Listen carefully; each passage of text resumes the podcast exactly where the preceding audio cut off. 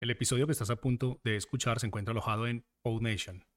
PodNation es la mejor plataforma para subir tus podcasts en español. Puedes visitarnos escribiendo en español en el navegador www.podnation.co. Ahora sí, vamos con el episodio.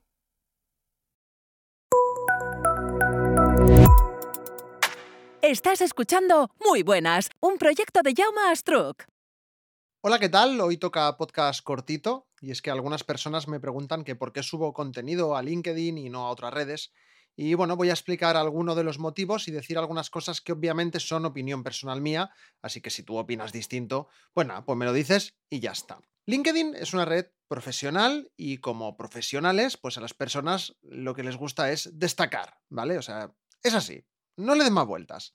Destacar es igual a tener visibilidad. Y para tener visibilidad, ¿qué debes tener? Pues conexión con la gente, ¿no? ¿Y en qué se traduce eso?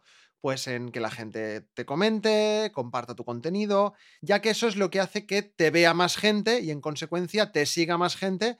Y bueno, es un círculo, ¿no? Así es como se gana visibilidad. También entiendo que haya gente que solo esté en LinkedIn para tener su perfil profesional y ya está, aunque no sea su intención ni buscar trabajo, ni crear contenido, ni, ni compartir cosas, ni nada de eso, simplemente bueno, pues seguir a algunas personas y ver qué se cuece, ¿no? Igual que alguien que tiene Twitter o tiene Facebook y simplemente entra de vez en cuando a echar un vistazo, ver lo que hay y ya está, ¿no? Pues eso. El caso es que LinkedIn, al ser una red profesional, pues em, tiene varias características. Por ejemplo, pues que es una red en la que en general se toma más en serio a la gente, ¿no? La gente es más dada a comentar si le gusta algo, también es verdad que no hay tanto troleo, ¿vale? Sí que a, veces se cuela algún comentario desafortunado, pero no suele ser lo común. Normalmente hay buen rollo o por lo menos más respeto, ¿no? Y es más sencillo publicar diferentes tipos de contenido, ¿no? Sin que siempre tengas que estar haciendo lo mismo. Vídeos, vale. Textos, vale. Artículos, vale. Newsletter, también. Encuestas, de todo un poco, ¿no? Así que es verdad que hay algunas personas que les funcionará mejor una cosa que otra, pero bueno, todo se puede mezclar, ¿no? Entonces, por todo esto, eh, LinkedIn a día de hoy me gusta mucho más que otras redes, ¿vale? No hay más. El otro día, en un post de LinkedIn, ahora no recuerdo cuál, pero bueno, vi que varias personas lo compartían, ¿no? Decía que en LinkedIn hay dos tipos de personas, las que crean y las que consumen, y que las que crean son, eh, bueno, somos el 5% aproximadamente, ¿vale? O sea, del 100, el 5 solo crea contenido en LinkedIn. Y que la gente que estamos creando contenido somos minoría y somos los que nos estamos llevando el pastel, ¿vale? El pastel de LinkedIn no lo estamos comiendo enterito nosotros porque, bueno, pues claro, somos lo que estamos día a día ahí, ¿no? Yo estoy completamente de acuerdo. En mi caso, a raíz de estar en LinkedIn y crear contenido de manera asidua, me han salido colaboraciones, algunos encargos y, y también muchos contactos, ¿no? Pues que nunca que nunca vienen mal, que dices, bueno, ¿esta persona de qué me puede servir a mí tenerla en la red? Bueno, pues es un profesional de un sector que nunca se sabe, ¿no? Y, en fin, a ver, yo también publico mi contenido en otros sitios.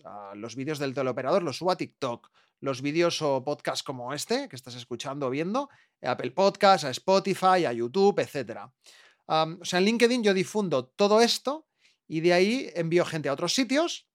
Bueno, en el caso de TikTok es diferente, es otra historia. Justo hoy he llegado a a 10.000 seguidores. Mira, a ver, lo voy a mostrar a cámara, aunque si me estás escuchando el podcast no lo vas a ver, pero mira, 10.000 seguidores, ¿vale? En TikTok estoy muy contento porque ahora ya puedo entrar en el programa de creadores de TikTok y tal y no sé qué movida, ¿vale? En el de LinkedIn eh, no estoy, hay como un LinkedIn Creators que la propia LinkedIn te, como que te promociona como creador de contenido, yo ya tengo mi cuenta como creador de contenido, se lo puedes poner tú cuando quieras, pero, pero bueno, lo dicho, en TikTok he llegado a 10.000 y en LinkedIn no he llegado a 4.000 todavía, pero bueno, que estoy muy contento, ¿eh? que, ya, que ya me ha costado. Y para terminar, te explico brevemente mis métricas de LinkedIn, ¿vale? Y entenderás mejor el por qué estoy en esta red, porque son métricas que no he conseguido nunca en ningún otro sitio. Voy a entrar en mi perfil y voy a mirar mi gráfico a 365 días. ¿Por qué lo miro así? Porque yo empecé a publicar contenido a finales de febrero, más o menos. Hasta entonces yo era una de esas personas que, entraban de vez en cuando, echaba un vistazo y ya está. Pero desde que comencé a finales de febrero hasta ahora, he tenido un total de, mira, 925.000 y pico impresiones de mi contenido. Es decir, en total mi contenido ha sido visto, mm, visitado, mostrado a gente unas 925.000 veces. En febrero yo tenía unos 150 seguidores en LinkedIn a día de hoy tengo unos 3.656, vale. Y luego está la newsletter, ¿vale? Que eh, la comencé hace un mes y medio. Estamos ahora a día 31 de mayo cuando grabo esto. Tiene ahora 1.285 suscriptores o suscriptoras que es como un tercio de mis seguidores. ¿eh? Ojo, porque esto también me hace mucha gracia porque no es muy normal. El ratio es bastante más alto. Yo conozco gente que tiene 4.000 seguidores en su, newsletter, que es una pasada, pero tienen 60.000 seguidores. Entonces, bueno, mm, la comparativa, pues gano yo, ¿no? O sea, no es que quiera vacilar ni nada, pero bueno, no sé, se ha dado así, no, no sé. Yo tampoco, tampoco es que esté haciendo yo mucha promoción de mis cosas ni nada, simplemente pues voy haciendo, ¿no? Y bueno, la lista de suscripciones de la newsletter va creciendo, pero no a una velocidad tan alta como al principio, que fueron mil y pico muy rápido y ahora pues más lento, pero poco a poco cada día llega alguien, ¿no? Y bueno, pues esto a mí no me ha pasado nunca, pero nunca, ¿eh? En ninguna red social he tenido tanto éxito como aquí. Bueno, a ver, éxito, entiéndeme, ¿eh? No sé si es el algoritmo o qué, pero bueno, tú dirás, a ver, no tengo millones de seguidores, pero entiéndeme que soy un chaval normal, que yo tengo mi trabajo, me gusta crear contenido y ya está. O sea, tampoco tengo una estrategia muy loca a la hora de publicar mi contenido, más allá de ser un poco constante, prepararme mis cosas y tal, y publicarlas cuando a HotSuite, que es la herramienta que utilizo para programar cosas, yo le digo, prográmame la mañana a la hora que a ti te parezca bien, y ni me preocupo de eso.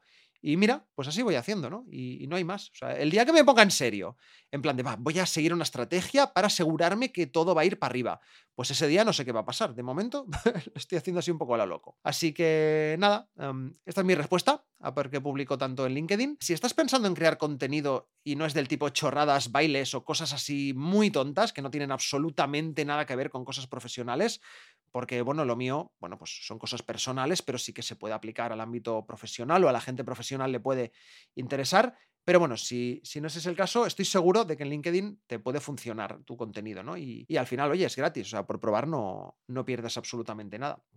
Y, ya está, nada más. Mm, esto es lo que quería decir hoy, cortito, está unos 7 minutos y, y aquí lo dejo. Un saludo y nos vemos en el próximo podcast. Adiós.